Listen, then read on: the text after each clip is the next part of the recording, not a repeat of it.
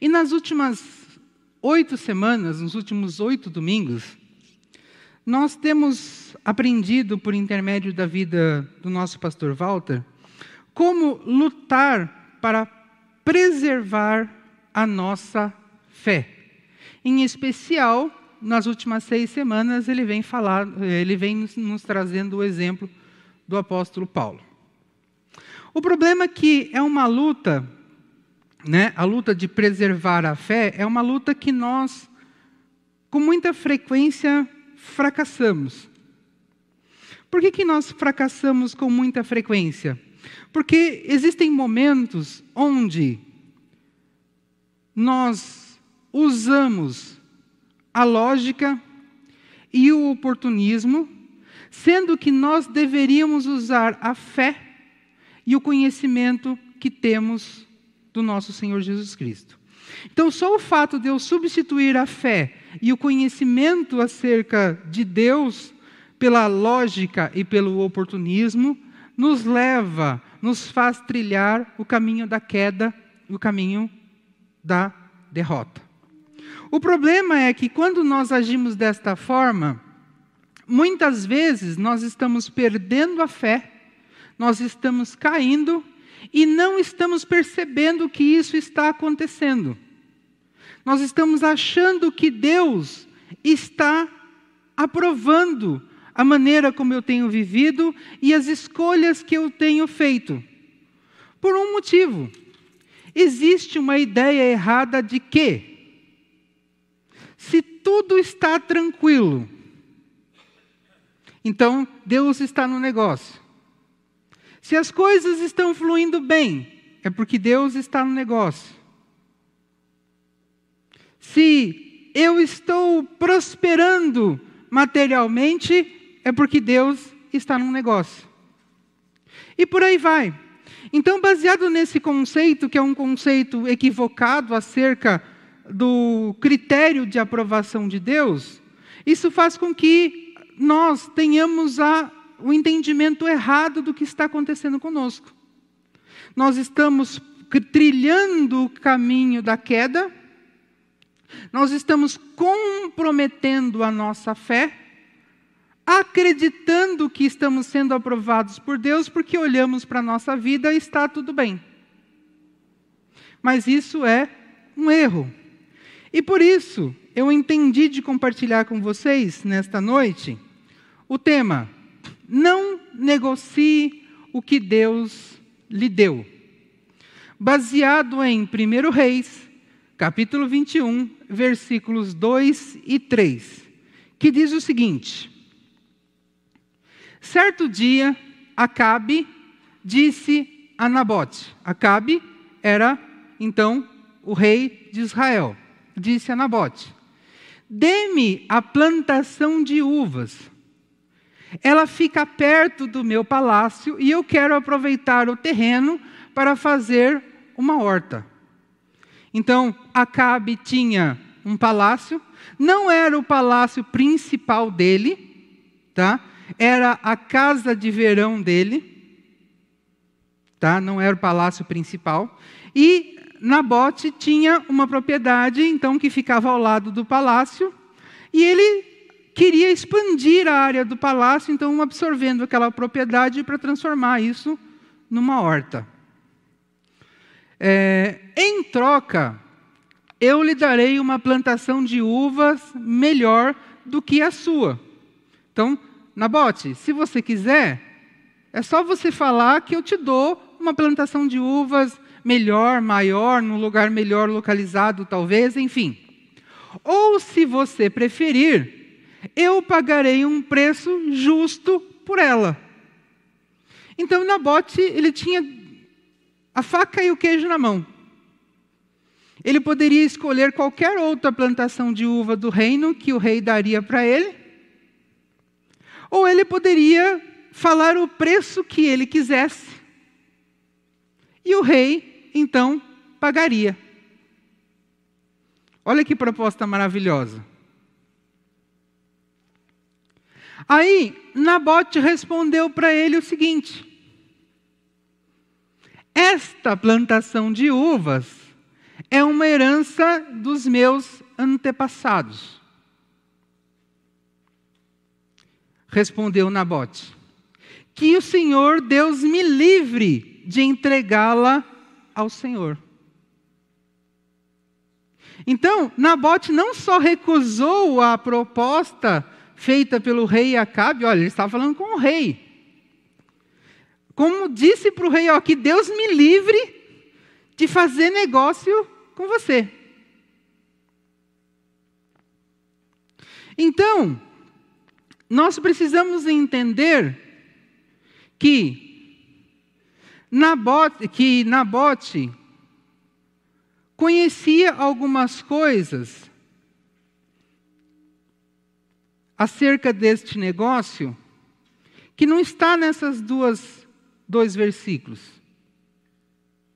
E por isso que ele agiu desta forma. E nós precisamos entender que Acabe também tinha algum entendimento acerca da propriedade, né? Que ele estava tentando negociar com Nabote. Então, quando nós entendermos o que eles conheciam acerca da propriedade, nós vamos entender por que, então, Nabote agiu desta forma e por que Acabe não gostou. Portanto, o primeiro tópico que eu quero conversar com vocês essa noite diz o seguinte: o inimigo sempre tem as melhores propostas. Então vamos ler de novo a proposta que o rei Acabe fez a Nabote. Certo dia, Acabe disse a Nabote: Dê-me sua plantação de uvas. Ela fica perto do meu palácio e eu quero aproveitar o terreno para fazer uma horta. Em troca, eu lhe darei uma plantação de uvas melhor do que a sua, ou, se preferir, eu pagarei por um preço justo. Né? Quando nós lemos, então, apenas este versículo, nós percebemos o seguinte: que Nabote recebeu uma proposta muito boa. Não é isso? Então, ele podia pedir o que ele quisesse para o rei e estaria resolvido ele poderia se tornar, portanto, a, a, por causa deste negócio, um homem muito rico. Além de se tornar um homem muito rico, ele ainda cairia nas graças do rei. Ele se tornaria um amigo do rei, porque ele fez negócio com o rei, o que traria mais vantagens para ele ainda.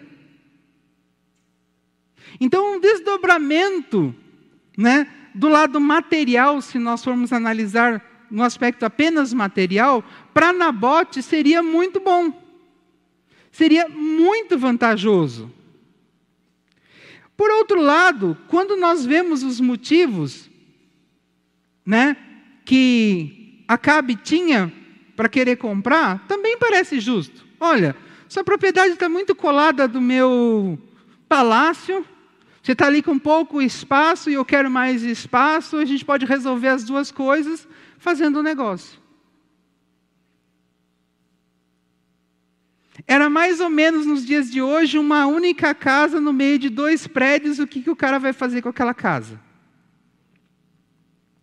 Ele não tem muita opção para resolver o problema dele ali. Então, algum dos dois, um dos dois prédios precisa absorver a casa. Era mais ou menos o cenário ali que Nabote estava vivendo, ou seja, a propriedade dele estava anexada ao, praticamente anexado ao palácio, e ele precisava, e, e ele poderia resolver o problema dele com essa oferta. Mas nessa oferta tem algumas coisas nas entrelinhas que nós precisamos entender. Mas antes disso, eu quero fazer uma analogia com vocês. Com muita frequência, observamos cristãos recebendo aquela oferta de emprego fenomenal, mas não vai conseguir mais participar do culto, não vai conseguir mais participar do ministério, não vai conseguir mais participar do grupo pequeno. A proposta é extraordinária, mas o que, que ele perde? Com muita frequência, ouvimos, vemos cristãos recebendo, por exemplo, uma promoção no emprego, mas para que ele se mantenha naquela promoção, ele vai ter que, de repente, mentir, manipular dados ou de agir de uma forma não muito cristã. Outras vezes, o cristão recebe aquele negócio irrecusável, né? Ele tem a entrada para comprar um imóvel e aparece o imóvel dos sonhos de, na, na, frente dele. E ele fala assim: Bom, eu vou comprar, depois eu me viro com as prestações. Ou com carro, ou qualquer outro negócio. Parece que está tudo certo. Aquela oportunidade ministerial, mas ele não vai ser autêntico, ele não vai ser verdadeiro, ele só vai buscar satisfazer o ego dele. Então, por que, que eu trouxe esses questionamentos? Porque é exatamente isso que Acabe estava fazendo com Nabote. Ele estava trazendo para Nabote um, uma oferta muito boa mas que se Nabote não prestasse atenção, o desdobramento espiritual na vida dele seria terrível. E é isso que acontece muitas vezes conosco. Nós recebemos propostas que aparentemente são muito boas, mas nós não analisamos com clareza, com sobriedade aquela proposta, e o desdobramento espiritual na nossa vida é desastroso.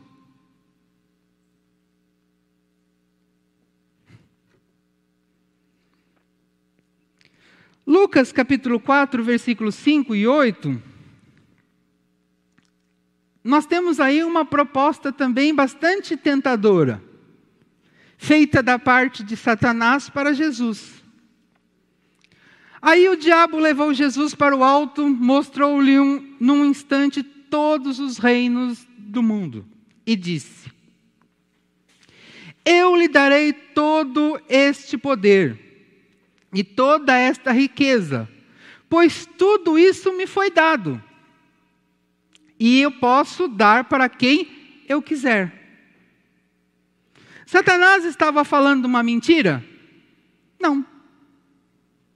Todos os reinos que ele estava apresentando para Jesus foi lhe dado. Quem deu para ele? Deus? Não, o próprio homem, a humanidade, lá em Adão, quando Adão e Eva, né, se corromperam. Então, se é dele, ele estava dizendo para Jesus: se é meu, eu posso dar para quem eu quiser. E eu estou oferecendo para você. Olha que proposta tentadora. Isso tudo será seu se você se ajoelhar diante de mim e me adorar. E Jesus respondeu: As Escrituras sagradas afirmam: Adore o Senhor, seu Deus, e sirva somente a Ele. Então, o diabo não disse nenhuma mentira, porque o que ele disse era verdade. A oferta que ele fez a Jesus era verdadeira, mas tinha um preço muito alto. Qual era o preço? Que Jesus o adorasse. E Jesus, então, responde a Satanás, responde ao diabo de uma forma que desmonta todos os seus argumentos.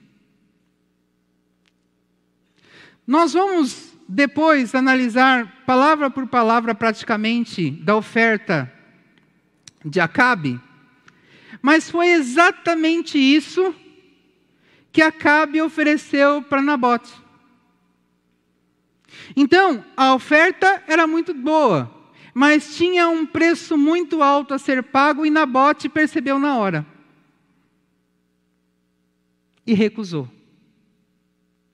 Então, essa, essa percepção, essa habilidade de percebermos as consequências, o desdobramento espiritual, moral e emocional de uma oferta, de uma proposta que nós recebemos, nós precisamos aprender a ter essa habilidade, nós precisamos desenvolver esse discernimento. E não é tão difícil assim. Por que não é tão difícil assim? Porque nós já, nós já conhecemos os critérios de análise. Não usamos, mas já conhecemos. Por isso, a, primeira, a segunda coisa é: tenha consciência do que Deus lhe deu. Então Nabote disse o seguinte: esta é, plantação de uvas é uma herança dos meus antepassados. Então, Nabote, ele recusou a oferta, dizendo o motivo pelo qual ele possuía aquela terra. Ele possuía aquela terra por um motivo de herança. E isso, para ele, para Nabote e para Acabe, representa muita coisa. Para nós, não. Para nós é uma herança. Ah, meu pai tinha uma propriedade, ele faleceu, ele deixou essa propriedade comigo, e eu posso fazer o um negócio que eu quiser com ela. Para o judeu do Velho Testamento, não era assim que funcionava. Então, quando Nabote disse para Acabe que era uma herança, então Acabe já entendeu o que estava por trás daquela propriedade. No entanto, se essa proposta for oferecida para nós,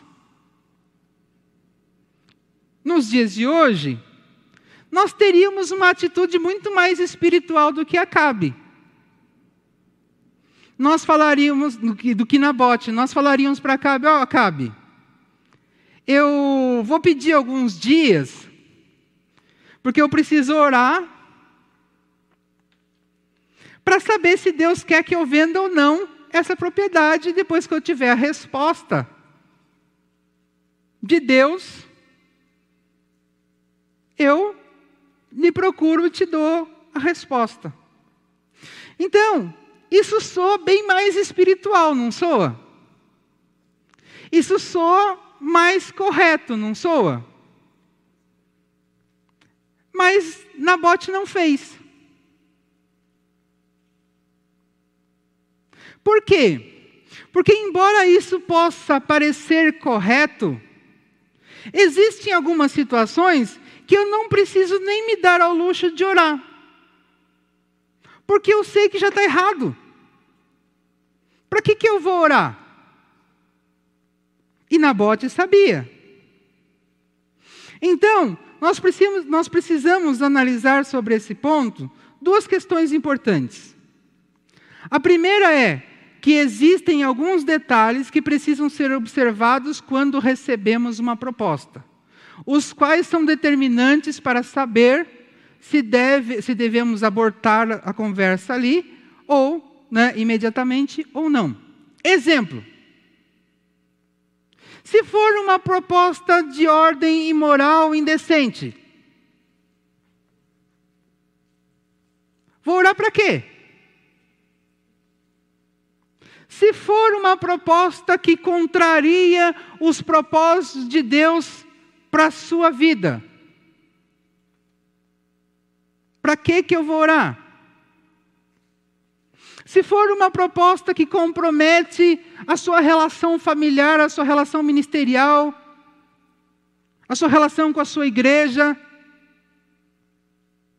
Então, as, se as propostas virem quebrando princípios que Deus já estabeleceu, eu sei que eu não devo dar sequência nessa conversa.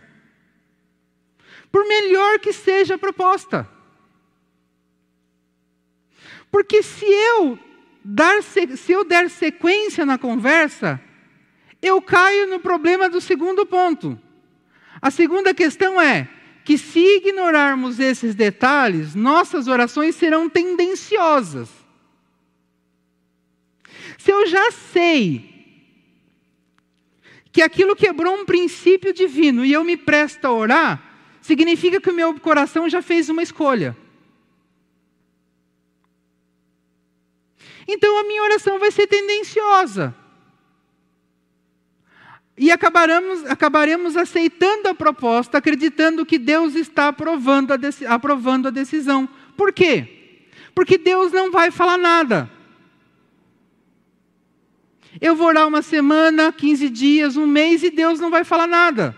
Por quê? Porque, primeiro, eu decidi orar por uma causa que eu sei que contraria um princípio dele. E segundo, se ele já estabeleceu esse princípio, ele não vai me responder porque ele já falou, cumpra. Então eu vou ficar rodando para nada. Porque no final das contas, eu sei que eu vou aceitar. Só que daí eu pareço que eu sou um cara espiritual. Ah, eu orei uma semana, então eu já trouxe a resposta de Deus. Não, a resposta da carne dele mesmo. Então, esse é um ponto muito importante. Diante de nós, todos os dias temos que fazer escolhas. E antes de qualquer coisa, eu tenho que pensar no seguinte: aquela escolha que eu preciso fazer vai ou não quebrar um princípio que Deus já estabeleceu na Sua palavra? Se vai quebrar, não adianta eu ficar orando, não adianta eu me, me ajoelhar, não adianta eu chorar, não adianta eu fazer nada, porque Deus não vai responder. Ele vai falar para você, vai e cumpra o princípio que eu já lhe ensinei. E esse é o ponto. É o que nós vemos no meio cristão, é o contrário. A proposta é muito boa, a pessoa se seduz por aquela proposta, sabe que vai quebrar um princípio bíblico, se presta a orar sabendo que Deus não vai responder, só para satisfazer a sua alma de que ele foi espiritual. E responde não o que Deus disse, mas o que ele já queria desde o princípio. Para entendermos isso, vamos compreender o que, representava aquela propriedade para Nabote. O termo que aqui é traduzido no versículo que nós lemos é traduzido como dos meus antepassados. Na linguagem de hoje que nós lemos aparece dos meus antepassados. Na linguagem, nas linguagens mais antigas aparece dos seus pais. Mas na verdade é um termo mais amplo que isso, que significa herdado de Deus. O que Nabote disse para Acabe é o seguinte: esta propriedade foi Deus que me deu. Ainda que ela anteriormente tivesse aos cuidados dos pais dele, dos avós e por aí vai, mas era uma propriedade que Deus tinha dado para, para Nabote.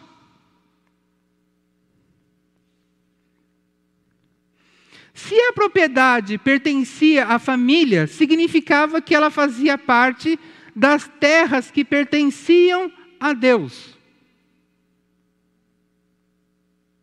Então, não sei se vocês se lembram quando Deus colocou o povo judeu na terra prometida, ele fez junto com Josué, por intermédio de Josué, uma partilha. E cada família recebeu um pedaço de terra. E é dessa terra que nós estamos falando. Daquela terra que foi dividida lá por Josué quando o povo de Deus tomou posse da terra prometida.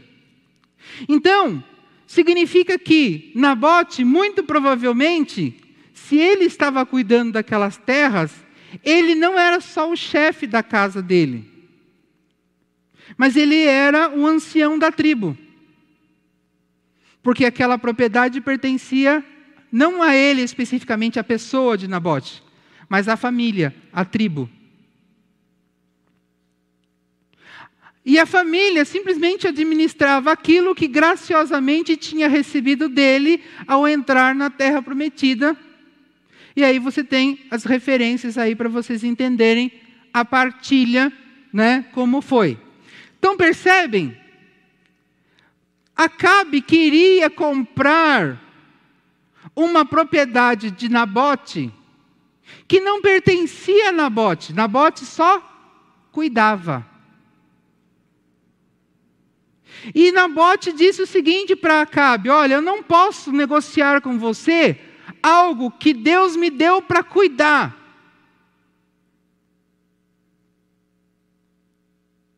Não vou nem orar, não vou nem fazer nada. Por quê?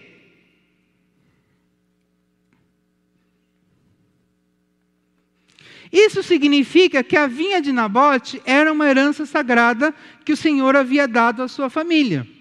Portanto, era proibido negociar e entregar de modo permanente a titularidade de terras familiares. Então, aquelas terras, aquelas propriedades que fizeram parte daquela partilha original de Josué lá, ela é herança eterna das tribos. Tem que ficar nas tribos. Não pode ser negociada.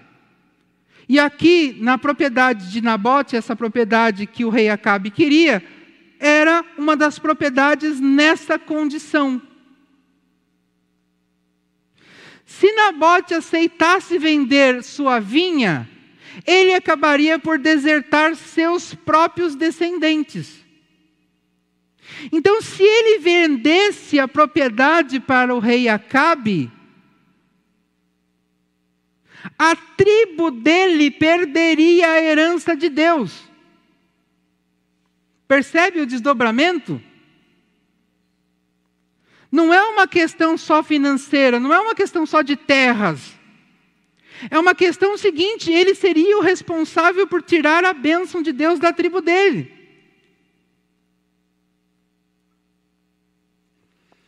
E aí, vocês têm ali o, os, as referências bíblicas para vocês entenderem melhor o que eu estou falando.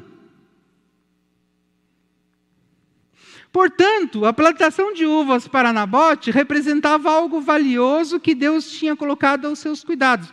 Não era dele, ele era o gestor. Né? Vale lembrar também que na cultura judaica a vinha representava o próprio povo de Israel que foi plantado e regado pelo Senhor e que não poderia mudar de finalidade ou utilidade. Por isso, não poderia cair nas mãos de um pagão transvestido de uma pessoa temente a Deus. E esse era um outro ponto importante. Nabote sabia quem era, quem era Acabe.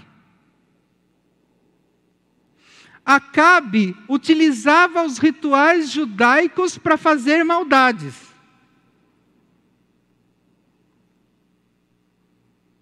Então, Nabote falou assim: ainda além de ser errado eu negociar a minha propriedade, ainda negociar com um pagão, pior ainda. Então, mediante todo esse cenário, Nabote recusou-se negociar com Acabe. Porque se ele negociasse com Acabe, não era só a vinha que ele perderia, ele perderia o povo que Deus deu para ele cuidar, que era a sua tribo.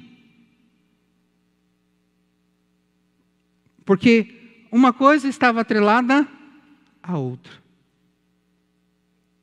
Ele não precisava orar. Se Deus tem colocado nas suas mãos uma igreja, você não precisa orar por questões que vai atrapalhar a sua relação com ela. Se Deus tem colocado nas suas mãos um ministério, você não precisa orar por questões que vai trabalhar a sua relação com o ministério. Se Deus tem colocado nas suas mãos Um grupo pequeno, você não precisa orar por questões que vai atrapalhar a relação sua com seu grupo pequeno. Se Deus colocou nas suas mãos um casamento, você não precisa orar por questões que vai comprometer o seu relacionamento. Se Deus te deu, te deu filhos, você não precisa orar por questões que vai atrapalhar a sua relação com seus filhos. Ou seja, se Deus te deu algum tipo de herança para você cuidar, para que que você vai perder tempo orando por coisas que vai estragar tudo? Só que para isso você precisa agir como Nabote, ter consciência do que Deus te deu. Nabote entendia que não era só uma questão de terra, era questão de uma família, de uma tribo que ele precisava cuidar. E que se ele entregasse a terra, ele entregaria a tribo. Ele entregaria pessoas. Deus tem colocado nas suas mãos pessoas, seja na igreja em geral, dentro de um ministério, dentro de um grupo pequeno, não importa, na sua família, no seu trabalho, não importa. São pessoas que você é responsável, que Deus te comissionou, é a tua herança espiritual. Assim como Nabote tinha consciência de que a propriedade não era dele, essas pessoas também não são suas, mas vocês são os gestores espirituais dela, como Nabote era da vinha. E não deve se negociar com o paganismo, ou com um paganismo é, disfarçado de espiritual, que era o caso de Acabe. Acabe era o rei dos judeus, o líder dos sacerdotes, e ele usava tudo aquilo lá para fazer maldade. Quantos e quantos irmãos aí se dizem irmãos, se me se disfarçam de cristãos para satisfazer o seu próprio interesse? Ah, mas ele é, ele é cristão, eu posso, né, eu posso compartilhar com ele o que Deus mandou eu cuidar. Não, não pode. O que Deus mandou você cuidar é seu, sua responsabilidade. Aí você pode falar assim: ah, mas eu não sou o líder do grupo pequeno, não importa. A sua responsabilidade para aquelas pessoas ali é compartilhada. Ah, mas eu não sou o líder do ministério. A sua responsabilidade para as pessoas ali do seu ministério é compartilhada. Ah, mas eu não sou o pastor da igreja. Não importa, a sua responsabilidade para com todos os irmãos da igreja é compartilhada. Faz parte da herança que Deus colocou na sua mão e você precisa cuidar. Não se deve negociar.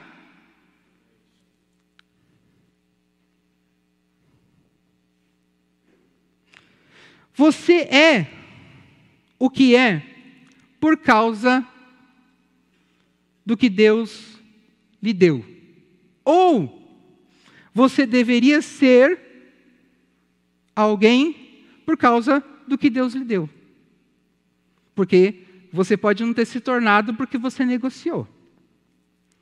Vamos entender uma outra questão muito importante aqui. O nome Nabote normalmente é traduzido como frutos. Olha só que legal. A gente está falando de uma plantação de uvas. E como chamava o gestor da plantação de uvas? Frutos. Algumas literaturas também traduzem como palavras, profecias e testemunhos. Na verdade, a tradução mais correta do nome Nabote seria ou a palavra, ou a profecia, ou o testemunho que gera frutos. Isso significa, isso, isso porque a palavra Nabote tem raiz num termo em hebraico que faz alusão à força da palavra divina. A força da palavra divina produz frutos. E aí nós temos uma ampliação do nosso conceito. A palavra de Deus o poder da palavra de Deus para produzir frutos precisa do quê? De um campo. E um campo para produzir frutos precisa do poder da palavra de Deus. Então, Nabote sem a vinha não era Nabote. E a vinha sem Nabote não era vinha. Não era possível fazer a separação dos dois, porque um depende do outro. Se Nabote trazia consigo a palavra de Deus que produzia frutos, ele precisava do campo de trabalho dele. Se você traz dentro de você o poder da palavra de Deus que produz frutos, você precisa do campo de trabalho. Que é a sua igreja, que é o seu ministério, que é o seu grupo pequeno, que é a sua família, que é o seu trabalho.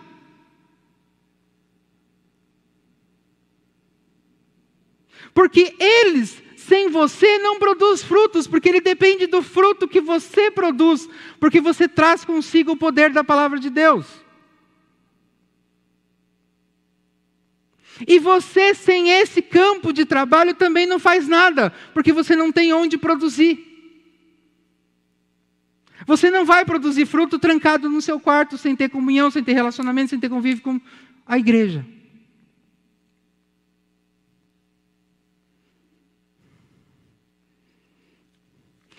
Portanto, nós somos o resultado daquilo que Deus colocou aos nossos cuidados.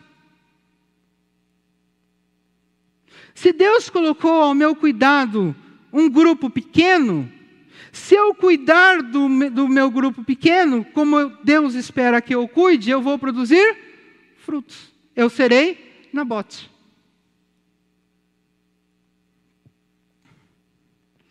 O que Deus colocou aos nossos cuidados só será o que deve, se, o que se deve, o que deve ser se estivermos cuidando. Então, se Deus colocou algo nas suas mãos, aquilo vai ser frutífero nas suas mãos. O que nós vemos com muita frequência é pessoas segurando uma missão que não é dela, por orgulho, por vaidade, mas não está dando fruto nenhum, porque a missão não é dela ela está ocupando um espaço e a pessoa que Deus levantou para ocupar aquele espaço não pode chegar porque tem alguém ali. Por outro lado, o campo que Deus estabeleceu para essa pessoa plantar não está sendo cultivado. Porque ele está abraçando o campo de vizinho, está fazendo como o rei Acabe querendo o campo de Nabote, sendo que ele tinha o reino inteiro à disposição dele. Ou seja, só seremos quem devemos ser se cumprirmos o ministério que Deus colocou em nossas mãos. Como também o nosso ministério só crescerá e será frutífero se estiver sendo cuidado por nós. E, nessa questão ministerial em especial, nós vemos com muita frequência as pessoas terceirizar o trabalho. Então,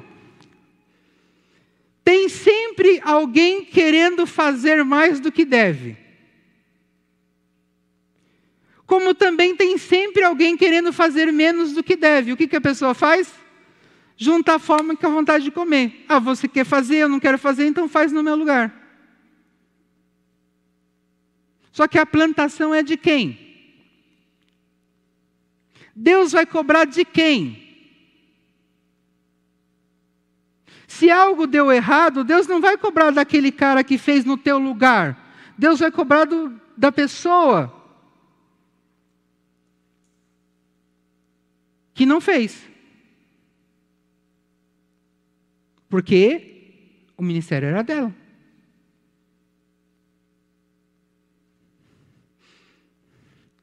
Se você não cuida da sua casa, da sua família, você vai transferir para quem cuidar.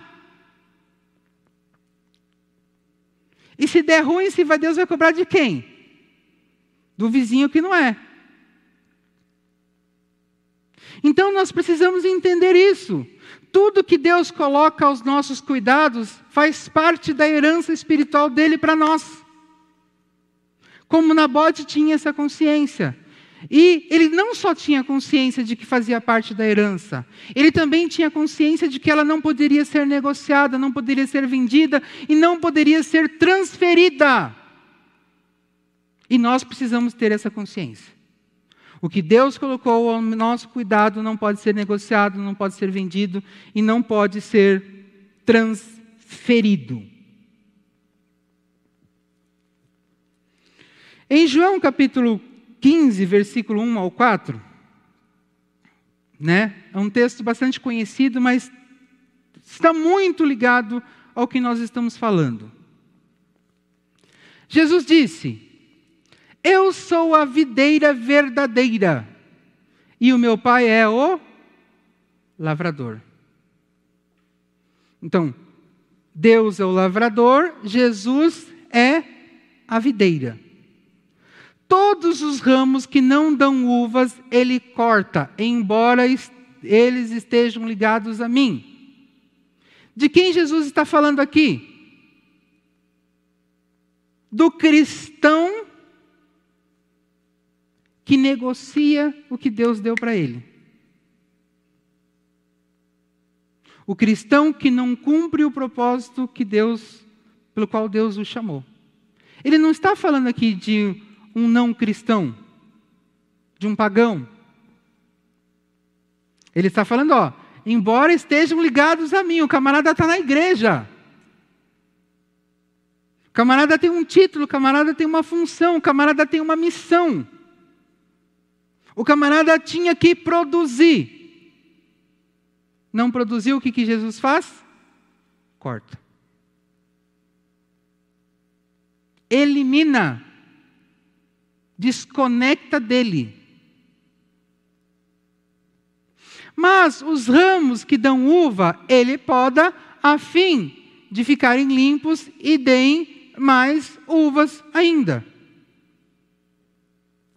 Já aquele cristão que já é produtivo, o que, que Jesus faz com ele?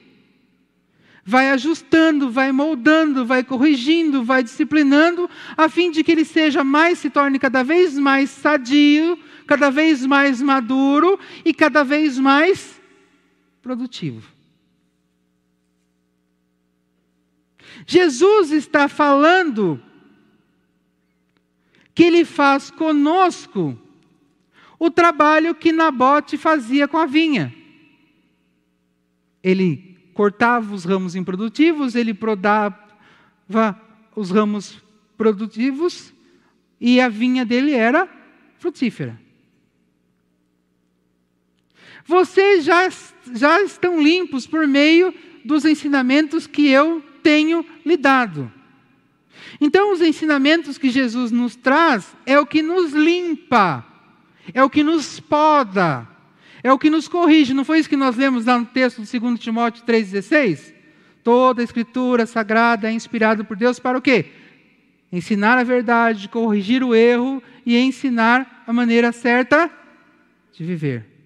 Ó, trabalho aí, ó.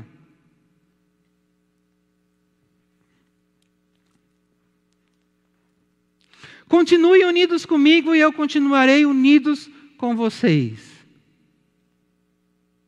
E aí, esse continuar unido, não é continuar na igreja, é continuar nos ensinamentos de Cristo que ele disse no versículo anterior, que é o que me limpa.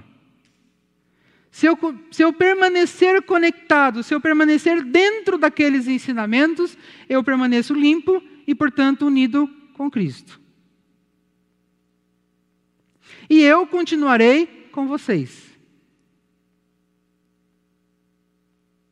Lembram lá a relação que eu disse? Nabote, vinha, vinha, Nabote. É uma relação dupla. Pois assim como o ramo só dá uvas quando está unido com a planta, assim vocês, assim também vocês só poderão dar frutos se ficarem unidos comigo. Então, o objetivo das heranças espirituais que Deus coloca em nossas mãos para cuidarmos é que ela seja o que? Frutífera. E para que ela seja frutífera, há uma necessidade: que eu me limpe por intermédio dos ensinamentos de Cristo, me mantenha nele, porque isso me garante em unidade com Cristo, e é a unidade com Cristo que produz fruto. Portanto, se eu negligenciar isso, se eu der entregar isso aos cuidados de outras pessoas, automaticamente eu farei parte dos ramos que serão cortados. Ainda que na igreja. Não foi isso que ele disse no verso 2? Ainda que estejam ligados a mim? Então, gente, esse ponto é muito importante. Nós somos o que somos para Deus por causa da missão que Ele nos deu. E a missão é tão importante, gente, que Deus não, não nos fez e depois criou uma missão para nós. É o contrário. Ele estabeleceu primeiro a missão que nós cumpriríamos e nos criou com as características físicas, emocionais e espirituais necessárias para cumprir aquela missão. Se eu não cumpro aquela missão, eu estou negligenciando o motivo pelo qual eu fui criado por Deus. Eu sou um ramo improdutivo.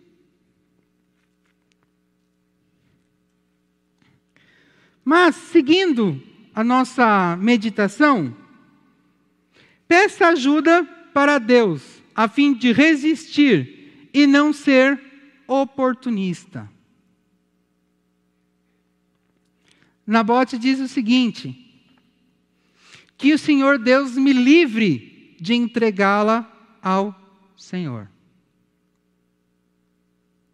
Então, nessa frase aqui, nós podemos analisar duas coisas. Primeiro, Nabote pediu a intervenção de Deus, a ajuda de Deus, para ele não negociar com Acabe. E a segunda coisa, Ele disse para Acabe que ele estava em conformidade com a vontade de Deus e não estava disposto a quebrar isso. Porque ele disse que aquela propriedade era de Deus, ele só era o gestor, era herança eterna, e ele não queria quebrar a lei de Deus. Então, quando nós estamos diante de situação como essa, nós precisamos nos voltar para Deus a fim de resistirmos à tentação do oportunismo e permanecer debaixo da Sua vontade, esse é o primeiro ponto. Porque às vezes as, chegarão até nós ofertas bem impactantes, quase que irresistíveis. Mas se nós tirarmos os, os olhos do que nós já falamos até aqui, nós fraquejamos. E por isso precisamos pedir ajuda, mesmo tendo consciência. Né? O próprio Senhor Jesus disse para Pedro que é muito fácil eu querer resistir à tentação, o difícil mesmo é conseguir. E por isso ele acrescenta: então, vigiem e orem. Então, as ofertas virão de todas as formas e mais tentadoras possíveis. E ele e ela tem que chegar e nos encontrar o quê? Vigiando e orando. Para que não caiamos. Só que quando ela chegar, não basta apenas eu dizer assim para a pessoa: eu não quero, eu não aceito, ou eu não concordo. é necessário dizer o motivo pelo qual. Como também nos posicionarmos publicamente em conformidade com a vontade de Deus, a fim de ser exemplos aos mais fracos e apresentar a Cristo para aqueles que não o conhecem. Quando Nabote recusou a oferta de Acabe e disse o motivo pelo qual ele estava recusando a oferta de Acabe, ele estava diante do povo que Deus mandou ele cuidar. Então ele precisava ser exemplo, ele precisava ser modelo. E não só para aquelas pessoas que estavam observando ele agir, mas também Acabe teve a oportunidade de ser confrontado com a palavra de Deus quando Nabote disse o que disse para ele. Deus deu através da vida de Nabote uma outra oportunidade para Acabe se arrepender e mudar. Nós sabemos, na sequência da história, que não vamos ler aqui, que Acabe ficou muito incomodado com o que Nabote falou com ele. Não foi pelo fato de Nabote não ter vendido mas foi pelo fato do que Nabote falou para ele. Que ele voltou para o palácio, não quis tomar banho, não quis comer, e olha que ele gostava de comer. Oi? É, ficou deprimido. A ponto de Isabel falar: o que está acontecendo? Na, acabe recusando a jantinha?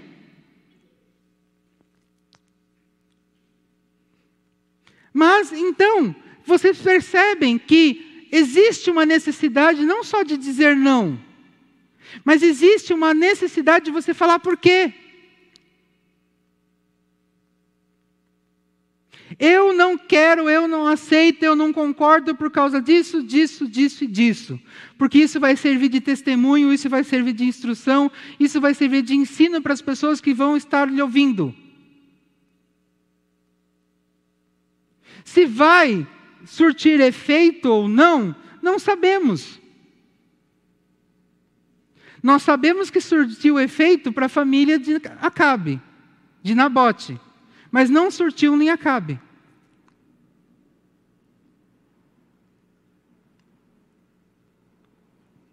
Mas, amém. Quem, quem estava sob os cuidados de Nabote recebeu. Ainda que seja somente para aquelas pessoas que você cuida.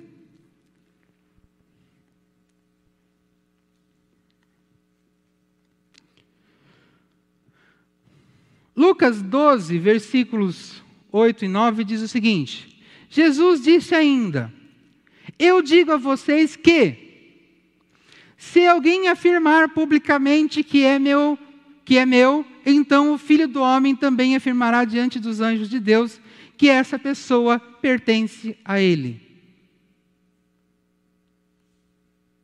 Você, só não, você não afirma só publicamente quando você se levanta, bate no peito e fala assim: oh, eu sou de Jesus. Coloca adesivo no carro, né? Eu sou de Jesus. Eu sou de Jesus e o banco está levando. Mas eu afirmo publicamente que eu sou de Deus se nas minhas palavras, nas minhas escolhas, nas minhas ações, eu demonstro concordar com Deus.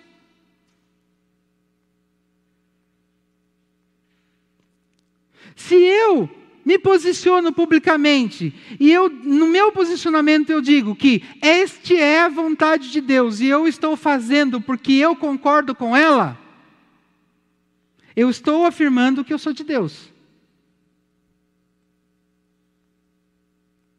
Mas aquele que disser publicamente que não é, não é meu, o filho do homem dirá diante dos anjos de Deus que essa pessoa não é dele. E negar Jesus não é só quando você está com uma arma na sua cabeça. E a pessoa pergunta: Você nega Jesus? E fala: Nego. Não. Todas as vezes que você tem a oportunidade de explicar o porquê você está se posicionando daquela forma e você não faz, você está negando. Quando você simplesmente diz um não para algo, mas não diz o motivo pelo qual você está dizendo não, é porque você não quer expor a sua fé. E se você não quer expor a sua fé, você está negando.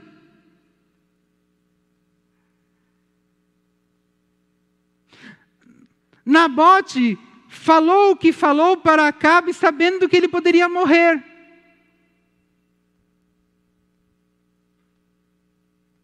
E nós? Nós deixamos de falar a verdade com medo de piadinhas.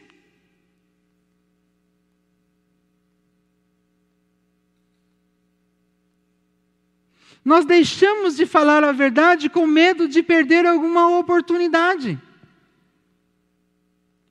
Guardando as devidas proporções, isso também é um tipo de negar a fé.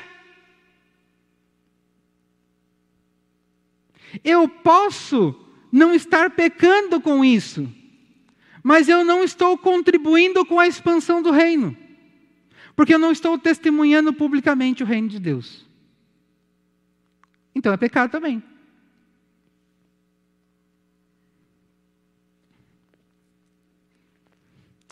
E para terminar, perder não significa de fato que perdeu. Vejamos. No versículo 13, diz o seguinte: Então, diante do povo, os dois homens de mau caráter acusaram Nabote de haver amaldiçoado a Deus e ao rei, e assim ele foi levado para fora da cidade e morto a pedradas. Então, esse é o fechamento da história entre Nabote e Acabe. Jezabel, a rainha, a esposa de Acabe, ficou muito furiosa porque Nabote deixou o marido dela deprimido. E ela falou assim: Eu vou resolver essa situação. E montou uma armadilha. A fim de matar Nabote e Acabe poder se apropriar daquelas terras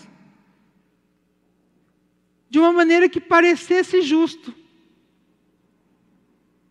sem causar nenhum tipo de revolta no povo, porque a situação dele já não estava boa, popularmente falando.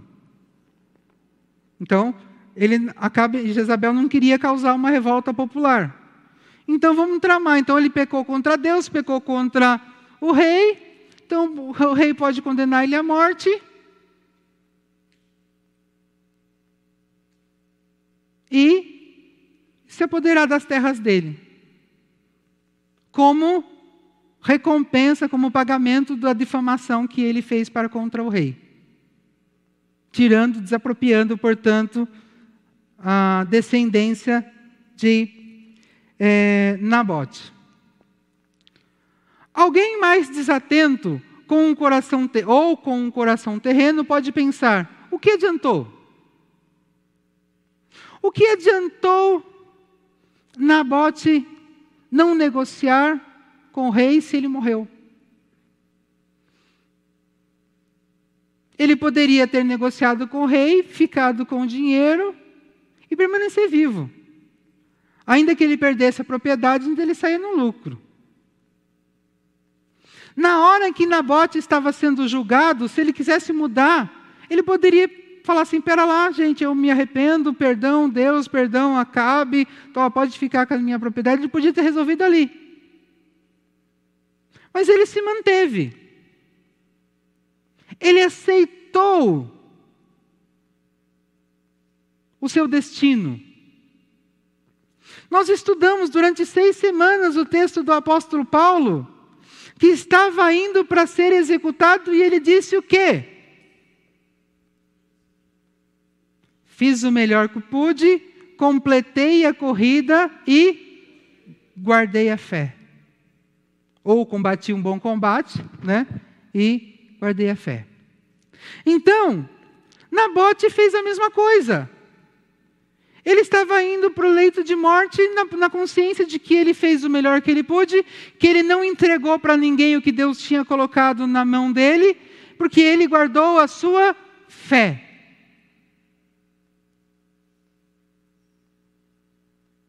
Se Acabe precisou matar Nabote, ele só matou Nabote não é porque ele venceu Nabote, é porque ele perdeu.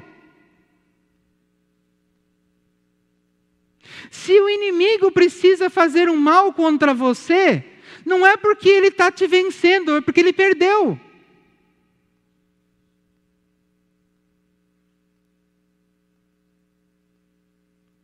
Se alguém precisa difamar você, não é porque ele é melhor e você é pior, é porque ele perdeu.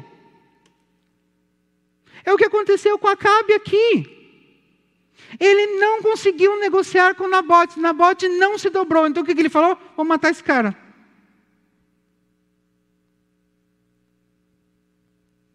Se nós não, se nós não nos dobrarmos, pensa que vai ser mais fácil? Não vai ser não. O inimigo vai tentar nos matar, o inimigo vai tentar nos destruir. Não porque nós somos fracos, porque ele perdeu.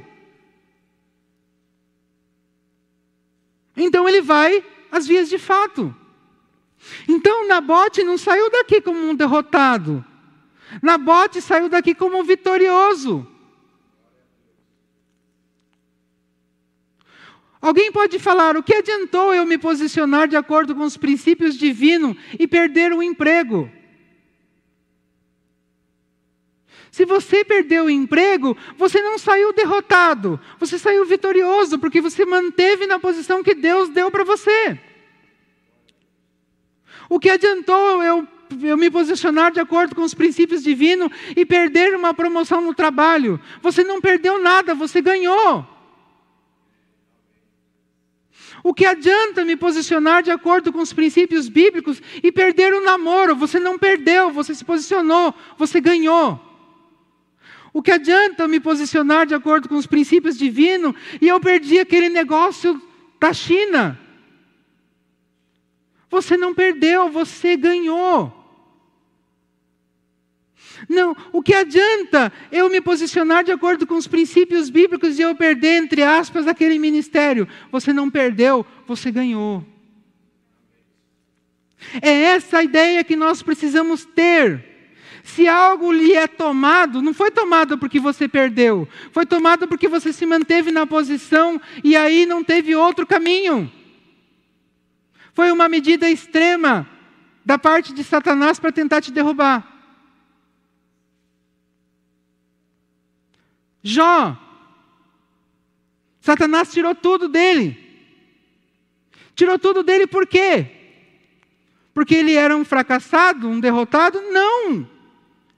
Ele era o cara mais correto diante de Deus que existia na terra. E Satanás agiu contra ele com uma medida, entre aspas, desesperadora.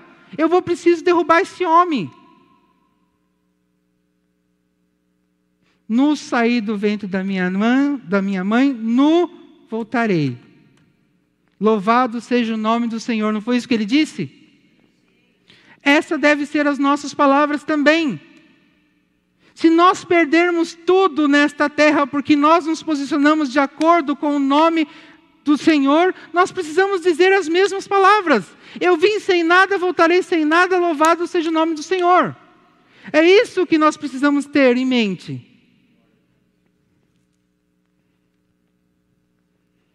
João 8,51 diz o seguinte: Eu afirmo a vocês que isto é verdade. Quem obedecer aos meus ensinamentos não morrerá nunca. Essa é a promessa que nós precisamos nos apegar. Seja fiel àquilo que Deus colocou nas suas mãos e você nunca morrerá. O que vai ser destruído é isso aqui, ó. Essa carne. mas a nossa alma, o nosso espírito não experimentar a morte. Nós vamos nos encontrar com o Senhor na eternidade num corpo glorificado. Porque esse corpo aqui, ó, O meu já está bichado. Né, Nivaldo? O seu, então? né? Então, a nossa esperança é corpo novo. Então, observe que a preocupação de Jesus, quando ele disse isso, não era que nós vivamos bem aqui na terra. Ele falou: oh, vocês vão sofrer tanto que vocês poderão morrer. Mas, o seu corpo vai morrer, mas a sua alma nunca morrerá. E é essa deve ser a nossa esperança. Isso é o que deve nos motivar, isso é o que deve nos fazer olhar para frente e resistir aos apelos, às ofertas, às seduções que Satanás vai nos oferecer diariamente. Portanto, precisamos ter conhecimento de quem nós somos em Deus. Não quem nós somos no mundo, de quem nós somos em Deus. Como também que ele, o que Ele tem colocado em nossas mãos para cuidarmos. Nossa casa, nossa família, nossos filhos, nosso ministério, nossa igreja, nosso grupo pequeno, nosso trabalho, tudo. A fim de que tenhamos a capacidade de resistir ao oportunismo e não negociarmos a missão. Mas que a, mas que a cumpramos de acordo com o esperado por ele, esperado por Deus, não por mim. Ainda que isso represente muitas perdas nessa terra. A promessa não é que eu vou ficar rico nessa terra, alguns vão ficar. Motivo, Deus sabe. Mas nós sofreremos, todos nós sofreremos, sofreremos lutas, todos nós sofreremos perseguições, Todos nós receberemos ataques diariamente de Satanás para tentar nos derrubar. Mas nós devemos agir como Nabote. Ter consciência de que nós somos em Deus, ter consciência do que Deus colocou aos nossos cuidados, resistirmos às ofertas, não negociarmos e cumprir a missão com excelência. E podemos perder tudo que esse mundo oferece. Mas tudo que esse mundo oferece é perecível, tudo que esse mundo oferece é passageiro, tudo que esse mundo oferece não dá segurança nenhuma. A única coisa que dá segurança é o versículo que nós acabamos de ler. Nunca morrerá, se você obedecer aos meus mandamentos. E para terminar, eu quero deixar só dois versículos, só como ponto de reflexão. E eu vou deixar até a pergunta que o Senhor Jesus fez ali. O Senhor Jesus está conversando com Marta, depois que seu irmão morreu.